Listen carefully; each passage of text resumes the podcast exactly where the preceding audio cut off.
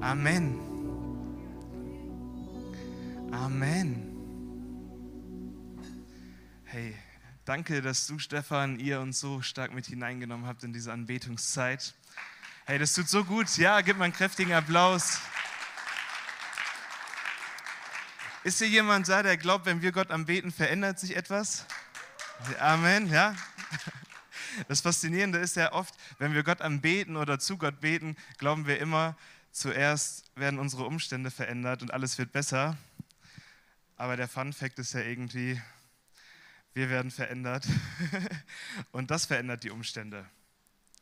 Wenn wir singen so dir allein, du bist genug, Jesus, dann ist die erste Veränderung, die wir erleben, wenn wir es aussprechen, wenn wir es glauben, dass eine Veränderung in unserem Herzen stattfindet. Und vielleicht bist du genau deswegen hier, weil du verändert werden möchtest. Vielleicht bist du auch hier, weil du nicht verändert werden möchtest, weil deine Umstände verändert werden sollen, weil du eine Bitte, ein Gebet hast, etwas, was du im Inneren bewegst. Vielleicht bist du seit längerer Zeit wieder mal hier und sagst, hey, ich brauche was. Hey, ich glaube, ja, wir brauchen alle was und wir brauchen Veränderung. Wir brauchen vor allem Veränderung in unserem eigenen Herzen. Und wir sind gerade in einer Predigtreihe, wo es um Veränderung geht. Veränderung an uns selbst, Veränderung in unseren Beziehungen. Und wir haben eine starke Predigtreihe in uns. Ich weiß nicht, wer, wer hat schon mal eine Predigt aus, aus unserer Predigtreihe Gesunde Beziehung gehört? Das ist gut. Das, das ist gut. Hey, wenn du noch keine gehört hast oder welche verpasst hast, schau unbedingt nochmal bei YouTube rein und hör sie nach. Da sind so viele Nuggets dabei gewesen und so viele Dinge, die wirklich zu uns sprechen können. Ja? Hey, wir haben, wir haben gestartet, dass das Febe darüber gepredigt hat, dass es so wichtig ist, dass wir gute, gesunde Erwartungen haben in unseren Beziehungen. Dass wir Dinge aussprechen und klar kommunizieren. Das war so der erste Step. Dann hat Bernhard übernommen, hat da davon gesprochen, wie wichtig ist, dass wir uns selber kennenlernen, dass wir uns selbst reflektieren. Und wenn wir Gott besser kennenlernen, dann lernen wir uns auch besser kennen. Und letzte Woche hat David davon gepredigt, wie wichtig ist, dass wir integer leben, Integrität von innen nach außen. Dass das, was unsere Werte sind, das, was wir im Inneren, im Kern tragen, dass es so wichtig ist, dass wir sie auch nach außen leben. Drei Hammerpunkte, wo man sagen würde, hey, wenn wir doch die umsetzen würden, dann haben wir eine Chance in Beziehungen. Ist nicht gut? Und, aber irgendwie ist diese Predigtreihe noch nicht zu Ende. Und äh, ich habe das große Vorrecht, diese Predigtreihe abzuschließen mit einem Thema, was, das kann ich von Anfang an sagen, mich selber an mein Limit gebracht hat. Also wo ich mir wirklich Nächte, Nächte nicht schlafen konnte. Und wenn du heute Morgen hier bist und denkst, äh, du, du darfst jetzt schlafen, du darfst zur Ruhe kommen, dann möchte ich dich heute Morgen besonders herauszufordern, bleib dabei. Lass dich konfrontieren, reflektiere dich selber, ja, check mal deine eigenen Erwartungen und ob du integer lebst, das, was wir in den Predigtreihen gehört haben. Und wir schauen uns an, was passiert, wenn es in Beziehungen nicht so dolle läuft. Hey, Streitigkeiten und wenn wir uns streiten, das kommt in fast jeder Beziehung vor, oder? Hat sich jemand noch nicht gestritten? Ganz spannende Frage.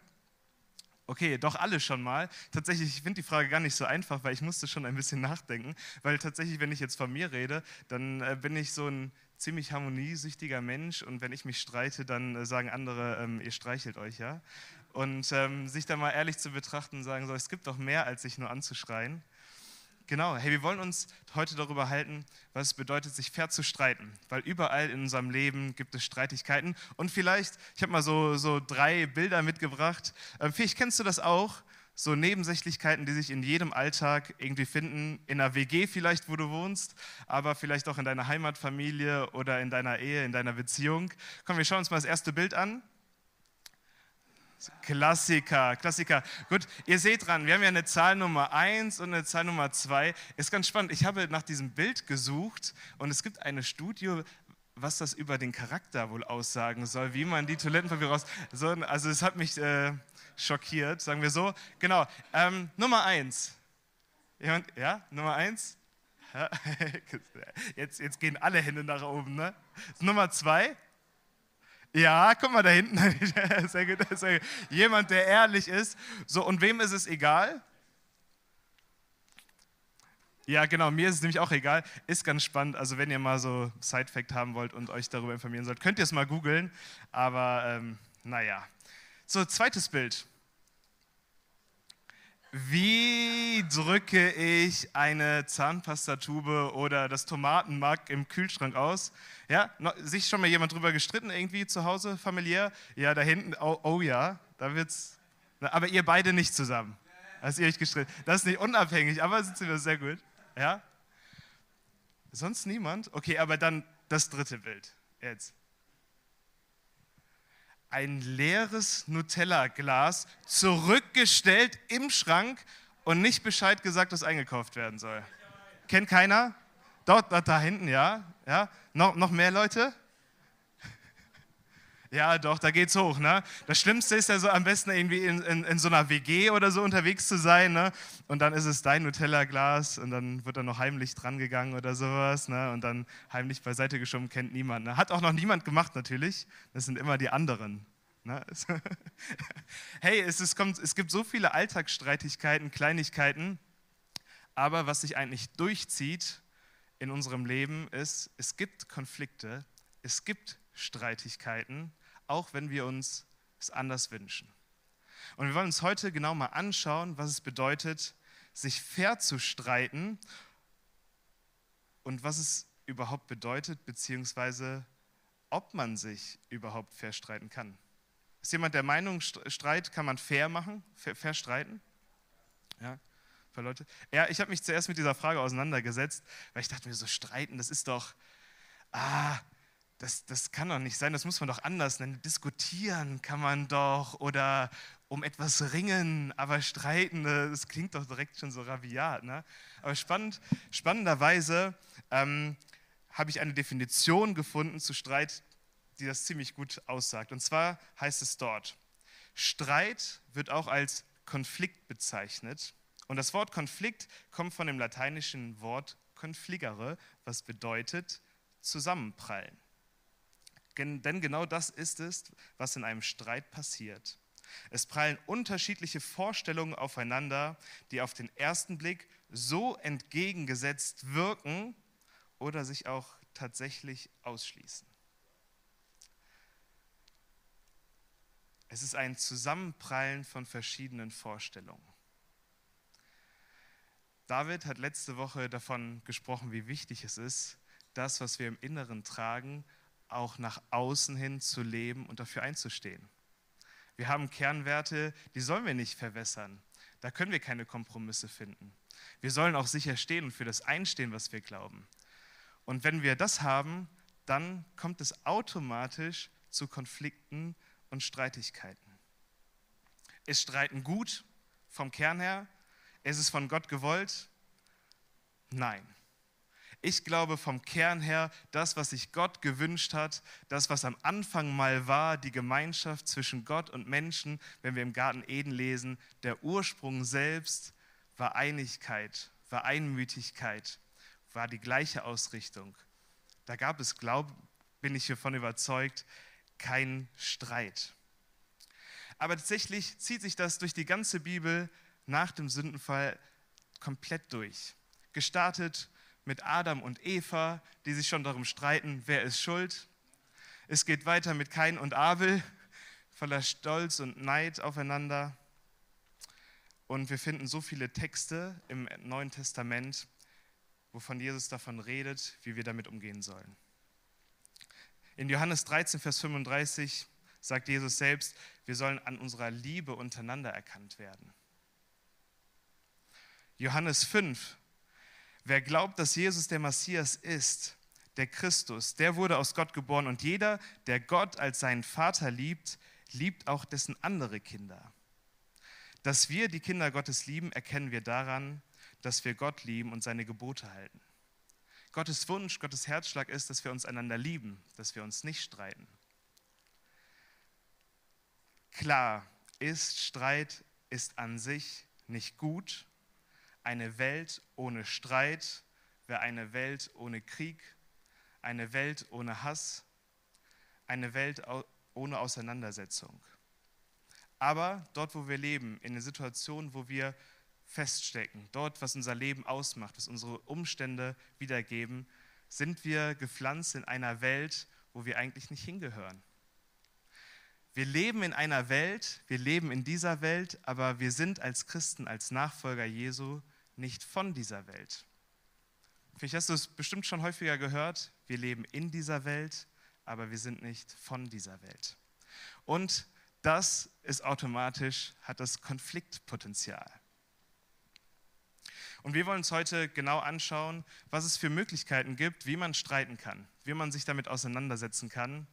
Und der erste Punkt, den ich mitgebracht habe, ist der falsche Frieden, das große Schweigen.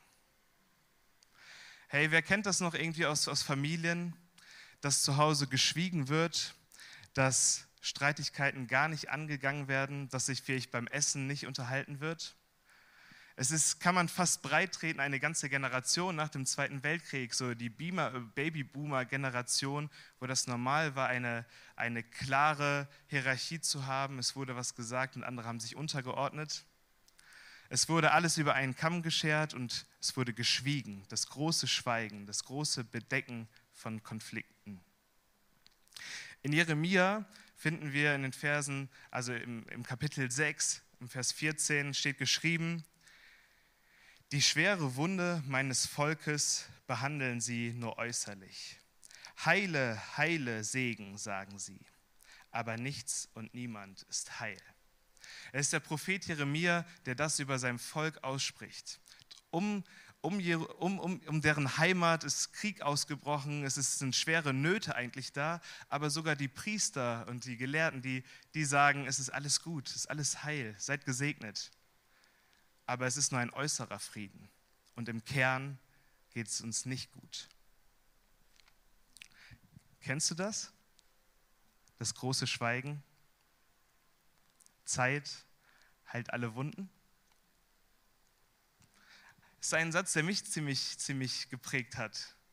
So ja, mit der Zeit und dann, dann vergisst man es und wenn ich es vergessen habe, ist es nicht mehr da. Soll ich dir was sagen? ich glaube, Zeit heilt nicht alle Wunden, sondern die Zeit tötet oder nimmt dir viele Chancen. Wenn die Zeit verstreicht, verstreicht Chance um Chance auf wahren Frieden. Als ich mich vorbereitet habe, sind mir einige Situationen aus meiner Jugend hervorgekommen, Freundschaften, die ich gelebt habe, die auseinandergegangen sind, so dieses Klassische vielleicht auch nach dem Studium, äh, nach, nach der Schule. Man hat sich auseinandergelebt und da waren zwei Jungs, das waren somit meine besten Freunde. Und die haben eine Entscheidung getroffen, woanders hinzugehen. Und sie haben gesagt, hey, wir wollen in dieser neuen Stadt auch ein neues Leben anfangen. Wir wollen uns dort in Freundschaften investieren.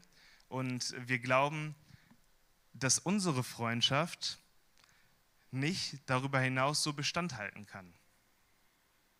Und was ich gemacht habe, ist, ich habe zugehört und ich habe geschwiegen. Und gesagt, ich studiere ja auch und ich finde andere Freunde. Ich habe es aber mit einer Gleichgültigkeit weggeschoben. Und wisst ihr, was passiert, wenn man einen Streit nicht konfrontiert, sondern schweigt? Du hast kein Gegenüber, mit dem du streitest, sondern du fängst dich an, in deinen Gedanken mit dir selbst zu streiten. Und das kann ich aus meinem Leben, aus vielen Situationen sagen, ich selber bin der schlimmste Streitgegner. Weil was ich besonders gut über mich weiß, ist, was mich selber verletzt. Ja, vielleicht, vielleicht kennst du das auch, so deine eigenen Stärken sind dir vielleicht nicht so bewusst, aber das, was du nicht gut kannst, das weißt du ganz genau. Und dann fängst du an, es dir einzureden. Die Person, die hat bestimmt das gesehen. Und die sieht dich so und deswegen möchte sie die Freundschaft nicht weiterführen. Und du fängst an, immer wieder darüber nachzudenken. Du liegst abends im Bett und du kommst nicht raus. Falscher Friede.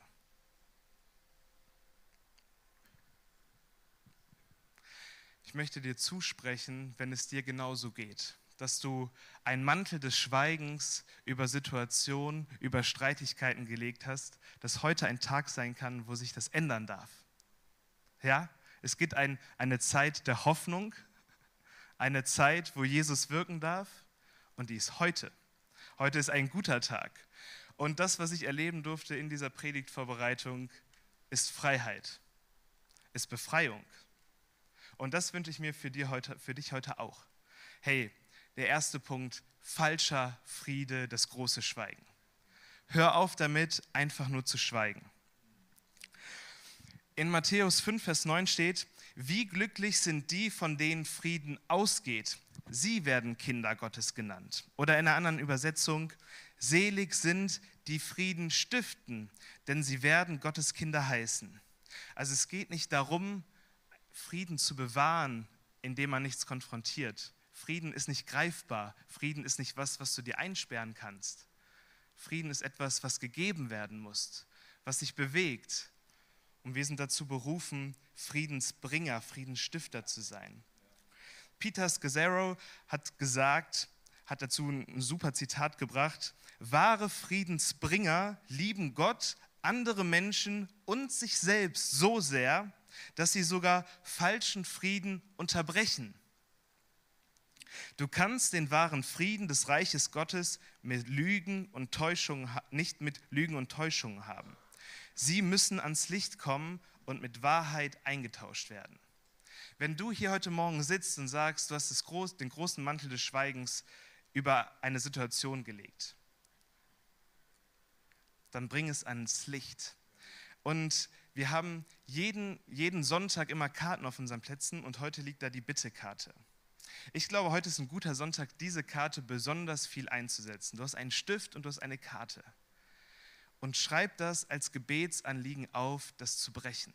Wir werden auch nach dem Gottesdienst ein Gebetsangebot haben. Und ich möchte dich herausfordern, nicht nach Hause zu gehen, ohne diesen Schritt gegangen zu sein. Schreib auf, welche Situation es genau betrifft. Weil wenn du etwas hörst, ist es das eine. Wenn du etwas aufschreibst, wird es lebendiger. Und es gibt so viele Studien, die sagen, hey, was du aufschreibst, das tust du viel wahrscheinlicher, als wenn du nur etwas denkst. Ja? Also schreib es unbedingt auf. So, das war das, der erste Punkt, das große Schweigen. Der zweite Punkt ist dann doch ein bisschen das Aktivere.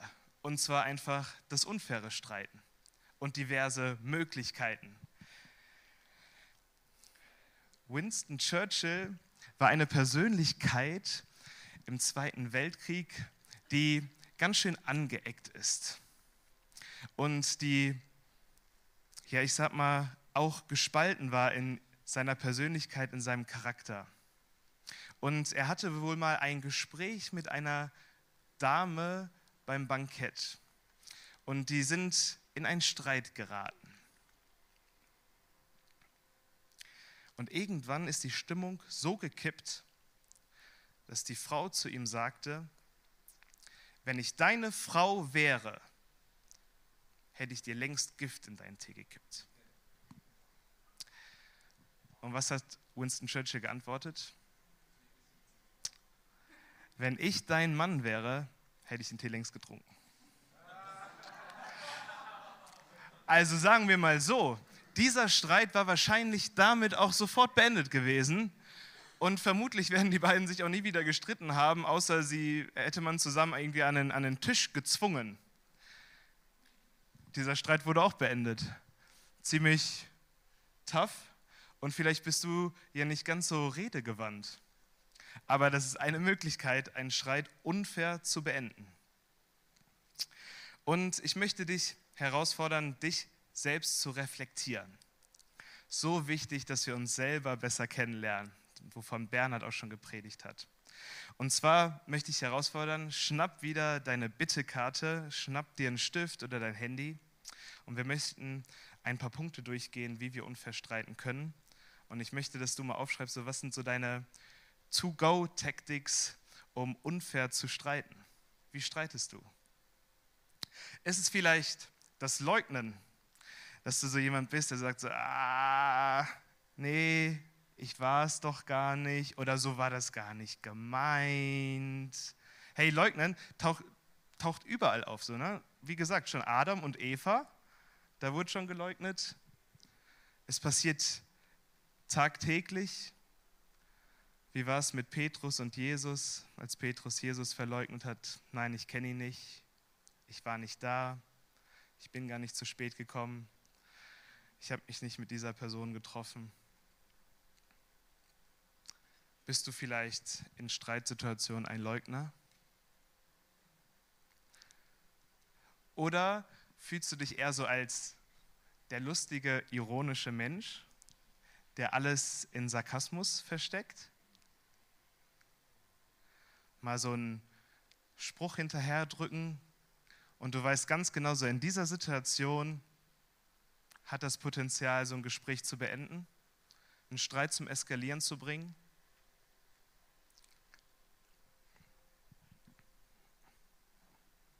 Oder bist du eher so der Typ des Schweigens auch wieder da? Strafe mit Schweigen. Ich sag einfach jetzt mal gar nichts mehr. Und du harrst die Stille auf und du weißt, dein Gegenüber schmilzt dahin und wird nervös. Und du spielst mit Schweigen Macht aus. Oder Punkt 4, du läufst weg. Türe knallen, sich der Konfrontation nicht stellen, dem Streit. Fight or flight, ne? entweder streiten oder wegrennen. Oder erhebst du deine Stimme im Streit und fängst an zu schreien.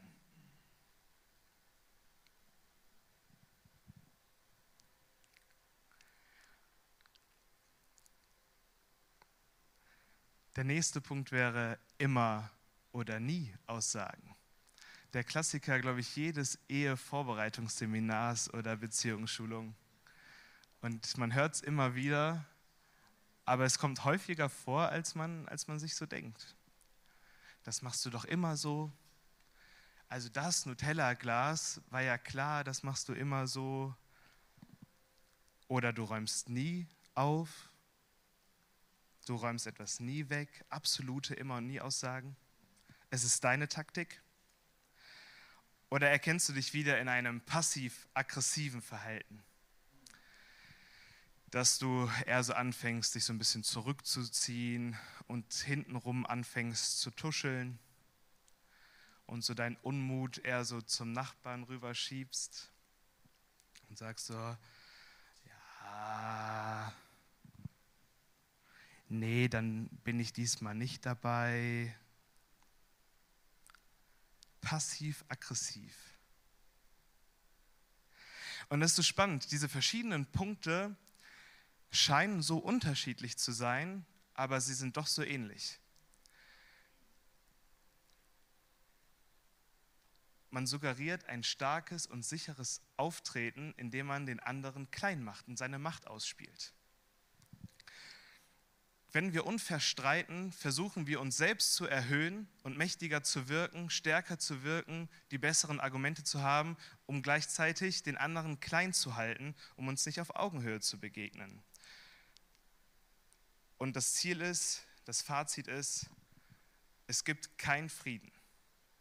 Es wird weiter gestritten. Es geht immer weiter und es hat kein Ende. Und meistens ist das Einzige, was man machen kann, falscher Frieden, wir schweigen alles weg. Hey, unfaires Streiten endet ganz oft in Schweigen.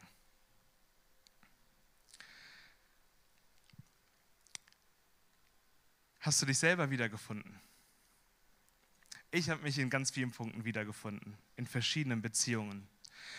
Und so gut zu wissen, dass das Predigtthema ja nicht ist, wie wir unfair streiten und wie hoffnungslos die Welt ist, sondern dass es Punkt 3 gibt, hey, es gibt einen Weg, wie wir fair streiten können, wie wir gut miteinander umgehen können, wie wir gesund Beziehungen leben können.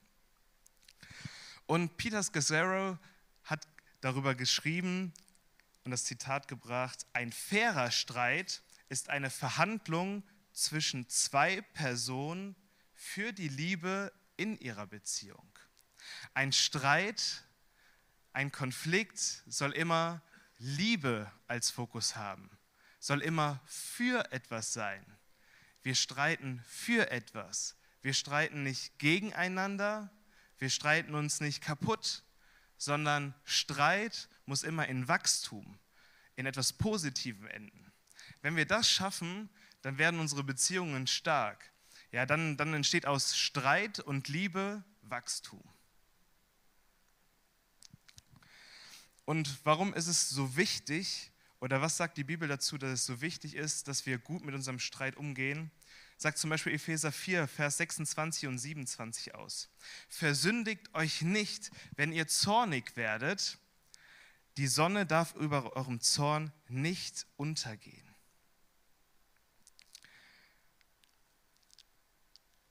Die Frage ist, wie gehen wir damit um? Wie gehst du abends im Bett, ins Bett? Ich habe davon erzählt am Anfang, wie ich damit umgegangen bin und tagelang, nächtelang wachgelegen habe. Wie habe ich reagiert? Es ist Sünde, es ist Zielverfehlung, es ist nicht etwas, was die Beziehung zu Gott stärkt, wenn wir voller Zorn und Bitterkeit ins Bett gehen. Es ist nicht Gottes Wille und wir sollen dem Teufel, sogar dem Feind, keinen Raum geben. Das heißt, wenn wir mit Streit im Herzen ins Bett gehen, dann schaffen wir einen Raum, wo der Feind an uns wirken kann. Und wir wollen ihm keinen Raum geben, sondern wir wollen starke, gesunde Beziehungen schaffen.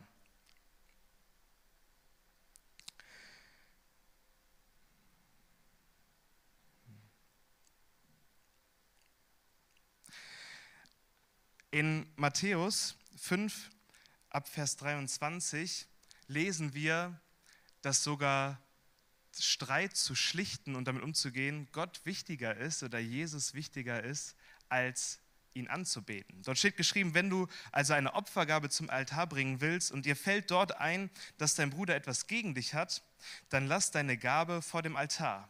Geh und versöhne dich zuerst mit deinem Bruder, dann komm zurück und bring deine Opfergabe dar. Wie wäre es denn, wenn du nicht nur überlegst, wie gehst du abends ins Bett, dass die Sonne untergeht, sondern wie gehe ich eigentlich sonntags morgens in den Gottesdienst? Wie gehe ich eigentlich in meine Gebetszeit mit Gott? Wie gehe ich in meine stille Zeit jeden Tag?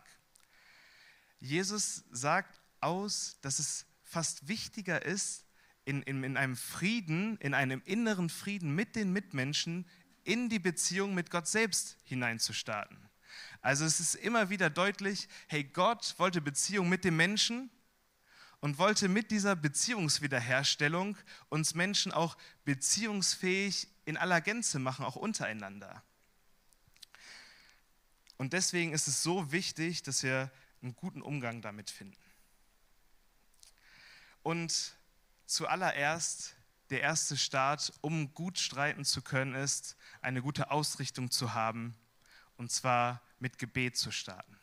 Es ist immer der Klassiker. Es ist immer beten, beten, beten.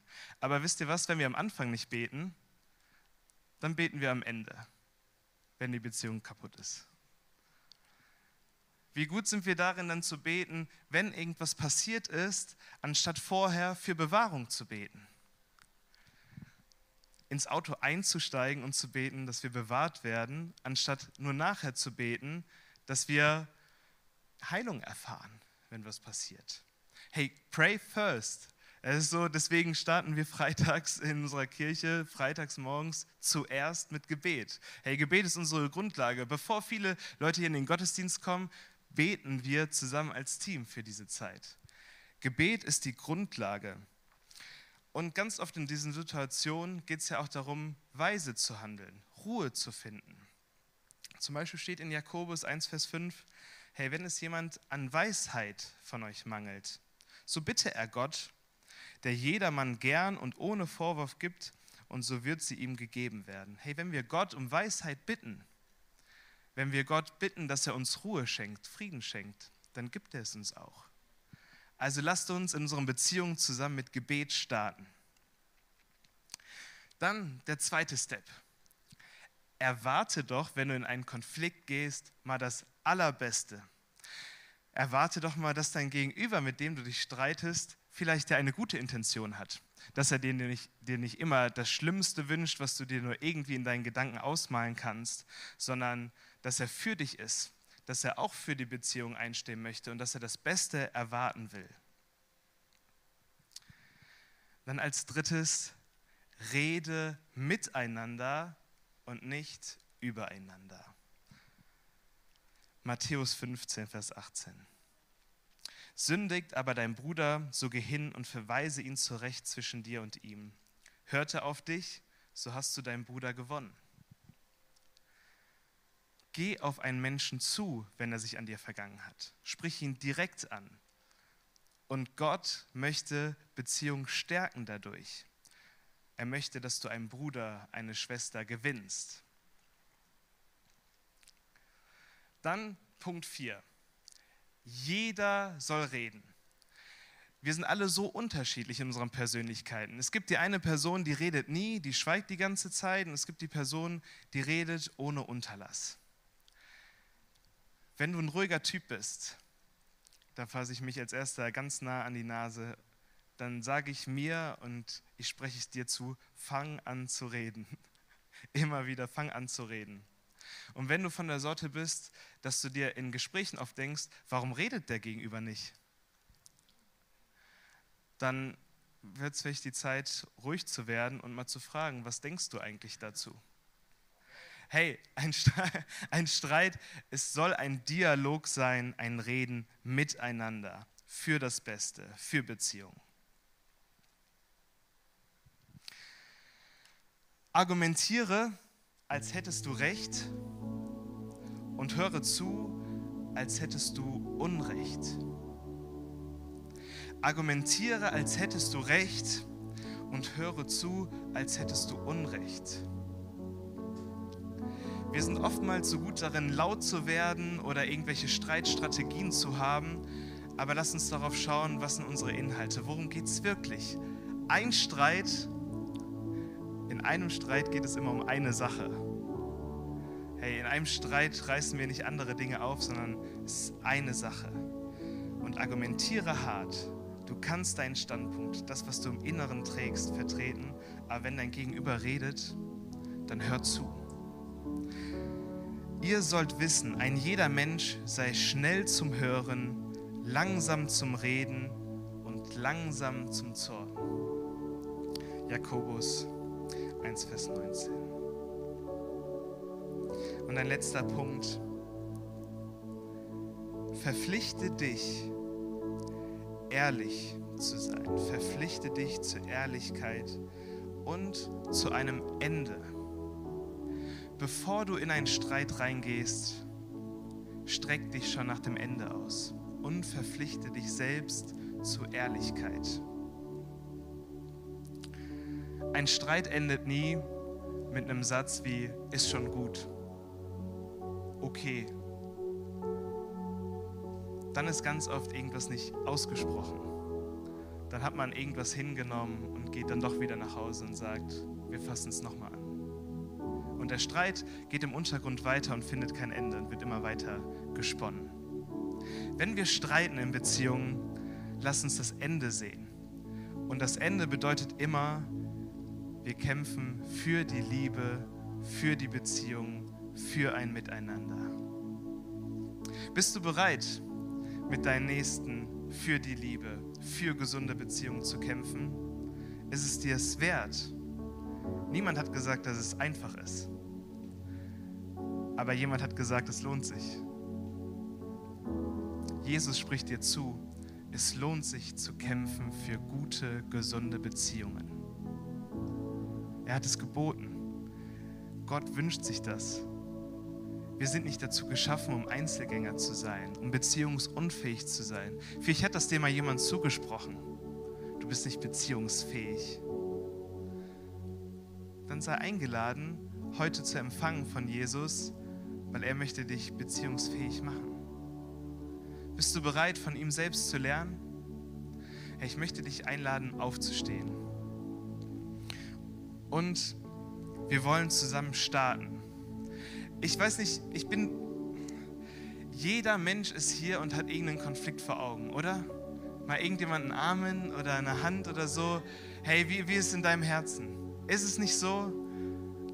Hier im Raum, da befinden sich so viele Konflikte, so viel Potenzial auf Liebe, so viel Potenzial auf Heilung, so viel Potenzial auf Zuversicht, um Wiederherstellung.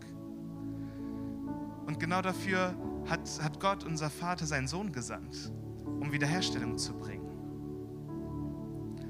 Hast du etwas vor Augen? Hast du ein Gefühl im Herzen? Vielleicht sind es deine Eltern, mit denen du dich nie versöhnt hast, wo du irgendwann gesagt hast, jetzt ziehe ich aus, jetzt bin ich weg, dann muss ich sie nicht mehr sehen, dann muss ich mich mit dem Thema nicht mehr beschäftigen, aber du trägst es in deinem Herzen. Vielleicht ist es deine Arbeitsstelle, dein Kollege, dein, dein Mitmensch, mit dem du vielleicht morgen schon wieder arbeiten musst und du weißt nicht, wie du ihm begegnen sollst. Du hast dieses, diesen Groll im Herzen und du weißt nicht, wie du mit ihm vernünftig streiten kannst, fair streiten kannst. Und vielleicht ist es auch dein Ehepartner, dein Freund, deine Freundin, wo du deine inneren Werte nicht kommunizieren kannst, wo du dich nicht einlassen kannst, wo du merkst, du bist in einem inneren Konflikt. Oder vielleicht genauso heute Morgen noch beim Frühstück hast du dich gestritten, gehen wir zum Gottesdienst oder nicht. Dann ist jetzt eine Zeit der Heilung. Und wir wollen dafür beten als ganze Kirche, aber auch jeder Einzelne, dass wir gesund werden in Beziehungen dass dieser Konflikt, der uns vor Augen steht und wo wir gesagt haben, das ist uns wichtig, das ist nicht was, was, was wir wegschieben können. Die müssen wir uns stellen, dass wir jetzt dafür beten. Hey, wir schließen einfach mal gemeinsam die Augen und wenn du hier bist und so einen Konflikt, einen Streit vor Augen hast, dann bitte ich dich einfach mal, deine Hand zu strecken mit dem Zeichen, dass du dich dem stellen willst und diese Beziehungen, Liebe sehen möchtest in der Zukunft dann heb doch einfach deine Hand und wir wollen gemeinsam dafür beten. Ich möchte für dich beten. Hey, danke, danke. Du kannst gerne deine Hand wieder runternehmen und ich möchte mit Gebet starten. Und ich möchte, wenn du dich gemeldet hast oder einen Konflikt vor Augen hast, dass du einsteigst in dieses Gebet. Und wir beten, Herr Jesus, dass du uns Weisheit schenkst für diese Zeit. Dass du uns den Mut schenkst und die Stärke schenkst, zu konfrontieren, unseren Standpunkt klar zu kommunizieren. Und genauso beten wir, Herr, dass du unseren Zorn nicht wachsen lässt, sondern uns deinen Frieden schenkst. Dass du uns deinen Augen schenkst, deine, deinen Blick auf die Zukunft schenkst, auf diese Wiederherstellung. Und wir wollen das Beste erwarten. Wir wollen erwarten, dass du Wunder tust, dass du Wiederherstellung schenkst, dass du Heilung schenkst.